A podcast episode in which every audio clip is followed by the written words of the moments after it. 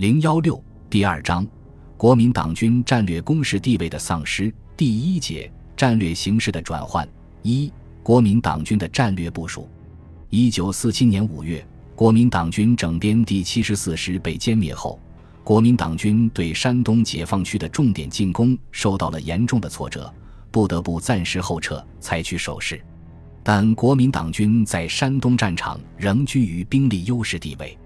蒋介石为再次组织进攻，严词拒绝了部下放弃莱芜、新泰向安阳一线转用兵力的建议，要求部下坚守莱芜、临沂。蒋介石一方面整治军纪，处分救援张灵甫不利的李天霞；一方面为总结经验教训，研讨进攻战术，于五月底六月初，将进攻沂蒙山区的半数将领调到南京。参加军官训练团第三期研究班集训，蒋介石在研究班的历次讲话中承认，高级军官已成了军阀，腐败堕落，自保实力，不敢缓急相救；各级官长缺乏研究精神，学术荒疏，官兵生活脱节，军心涣散。他强调这次集训的目的，说：“此次不顾前方军事如何紧急。”而将沂蒙山区半数以上将领调集来京接受为时两周之训练，主要目的即在使各将领接受孟良崮之惨痛教训，而将个人之精神、思想、生活、行动做一番彻底反省、彻底改造，对整个军队之战术、精神、纪律做一番彻底检讨、彻底改革。故此一集训，是为今后转危为安、转败为胜之枢机。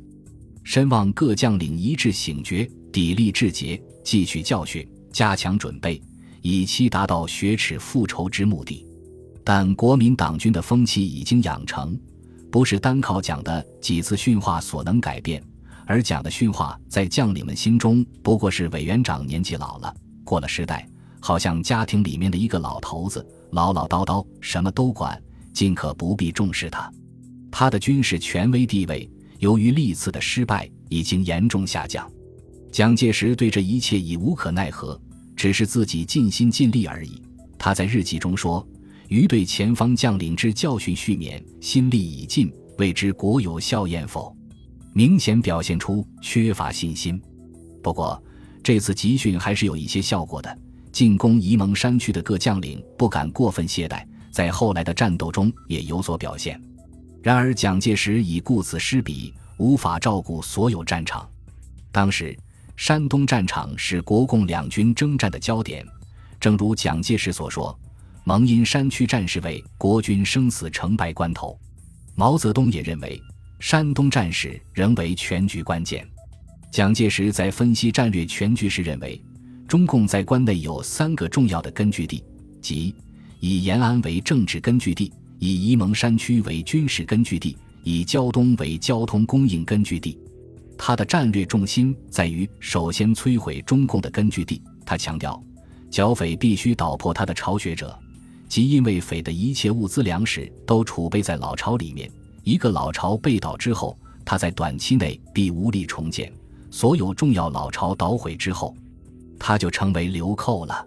他计划攻占山东后。进一步进攻冀中、冀南、冀北、鲁北，断绝其兵源补充，占领其粮食产区。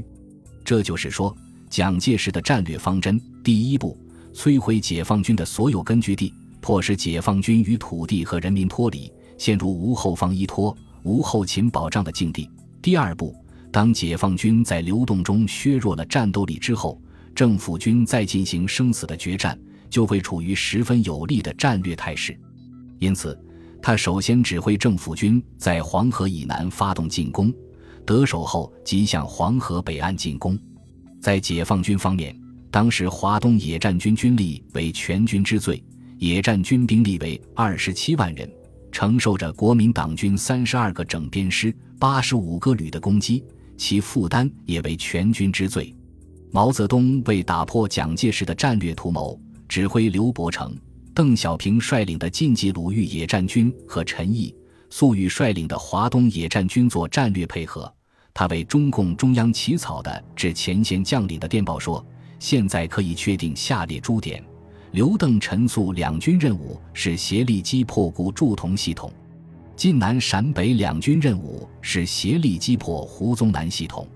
刘邓军十万立即开始休整，四东已前完毕。四东后独立经冀鲁豫出中原，以豫皖苏边区及冀鲁豫边区为根据地，以长江以北、黄河以南、潼关、南阳支线以东、金浦路以西为机动地区，或打正汉，或打便徐，或打伏牛山，或打大别山，均可因时制宜，往来机动。并与陈粟密切配合行动，凡有共同作战之处，陈粟军受刘邓指挥。陈谢主力在现地工作待命，随时准备从下游或从上游渡河，受彭喜指挥，歼灭胡宗南及其他杂顽，收复延安，保卫陕甘宁，夺取大西北。陈谢及陈赓、谢富治集团，陕北及彭德怀所率西北野战军。毛泽东把刘邓大军作为战略机动部队使用到主战场，原计划六月一日以后行动，后来因情况发生变化，推迟了一个月。蒋介石在部署向山东重新发动进攻的时候，竟无力顾及刘邓这一支解放军的战略机动部队的使用方向。当时，国民党军在东北战场已被迫采取守势，四平正遭到解放军的猛烈攻击。国民党内放弃东北的呼声甚高，对东北战局没有信心，主张撤守关内。但蒋介石召见孙立人等研究战局后，决定仍固守长春，保卫沈阳。盖长沈二地如不被动摇，则东北形势仍可为我所控御也。他认为此者关系甚大，应督斥集中全力，沉着应战也。他为一时的利益所吸引。终于丧失了从东北撤退的有利时机。对于华北，由陈诚拟定、经蒋批准的北平行辕作战计划为：保定、绥署应各以一部，确保北宁路及其沿线榆关、唐山、大沽、天津、北平及保定诸要点，抽调第十六军、九十四军之四十三师及六十二师之九十五旅在天津附近集结，配合张元绥署主力。对金浦北段聂荣臻股匪主力断行攻击，石门守军应调整部署，以地方部队担任石门守备，集结第三军主力，即日攻占正定，并行有限目标攻击。如敌转向平汉北段窜扰时，该军应在正定、保定间专任阻截。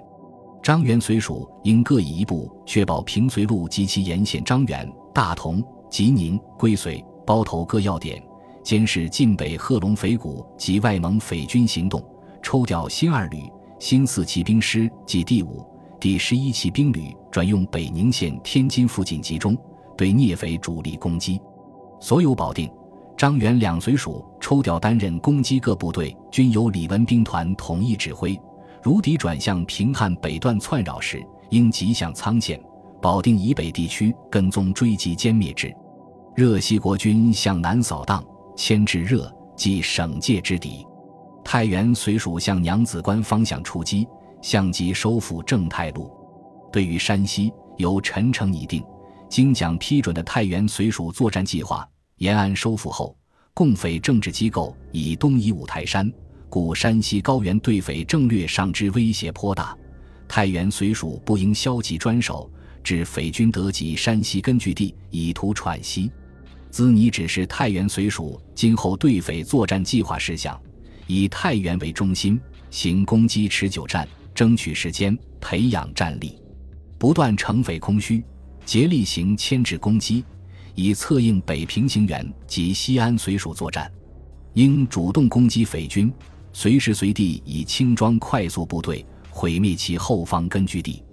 不宜消极专取守势，坐失战机。遭受匪军各个击破，在西北战场，胡宗南继续集结优势兵力压迫中共中央机关；在山东战场，蒋介石亲自部署指挥；而在豫北，国民党军自汤阴失守后，李振清率整编第四十师死守安阳，孤悬豫北；整编第二十六军军长王仲廉驻守新乡，不敢北援，已经无力牵制刘邓大军的机动作战。蒋介石对刘邓大军的战略使用方向也一无所知，成为政府军战略布局中的盲点。国民党军为防止刘邓野战军渡河作战，在菏泽设有第四绥靖区，司令刘汝明所部两个整编师守备菏泽及运城附近之要点渡口。陆军总司令徐州司令部所属整七十师在巨野、嘉祥间保持机动，并以整八十四师据守运河西岸梁山附近要点，以确保进攻山东各军侧后方的安全。五月底。徐州司令部参谋长郭汝瑰主张放弃莱芜，抽调兵力，以解安阳之围，巩固政府军在豫北的地位，牵制刘邓军的兵力转用。他在日记中写道：“安阳被围已久，如不计划速往解围，则一旦战力衰竭，可以急转直下，在刘伯承一度强袭下，极可能失守。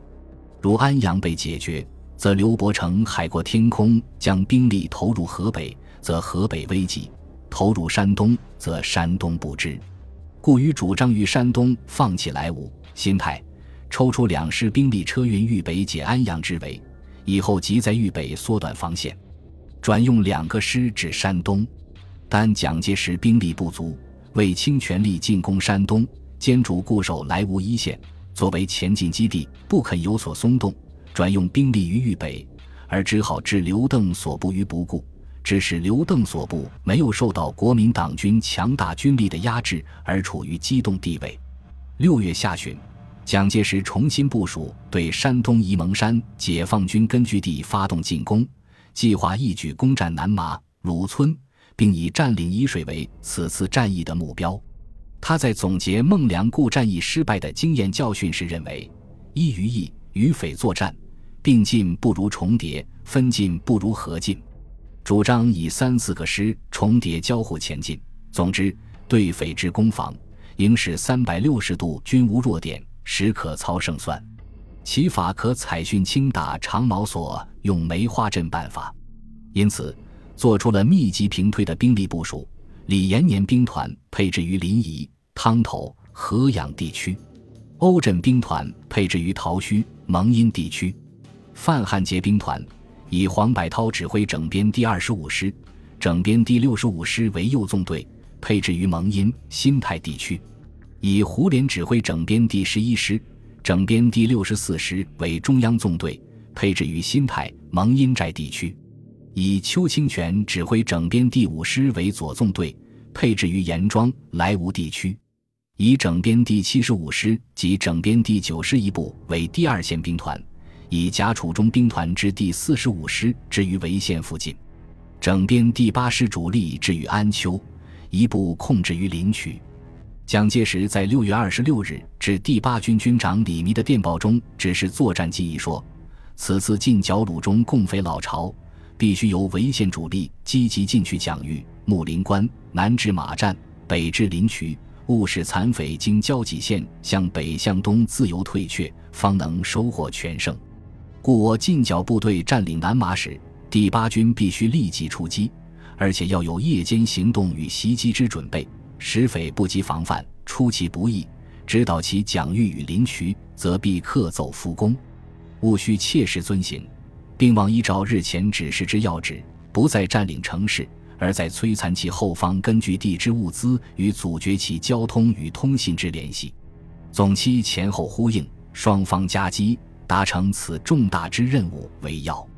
总的作战指导思想是先分散后围剿，使之各个就歼，也就是采取迫使山东解放军脱离根据地的战略方针，并迫使山东解放军不能退入胶东根据地，因而一反以往外线会攻或两翼包围方式，而以主力集中于一处，实施中央突破，期望一举深入解放军根据地。迫使解放军放弃根据地，分兵作战，同时以有力一步占领外围战略要点，进行诱敌、牵制及策应。一轮新的战斗即将开始，而战局也进入了转折的关头。但蒋介石对于解放军的战略转折计划一无所知，因而并无思想准备。国民党军在战略上的主动权很快就要丧失。本集播放完毕，感谢您的收听，喜欢请订阅加关注，主页有更多精彩内容。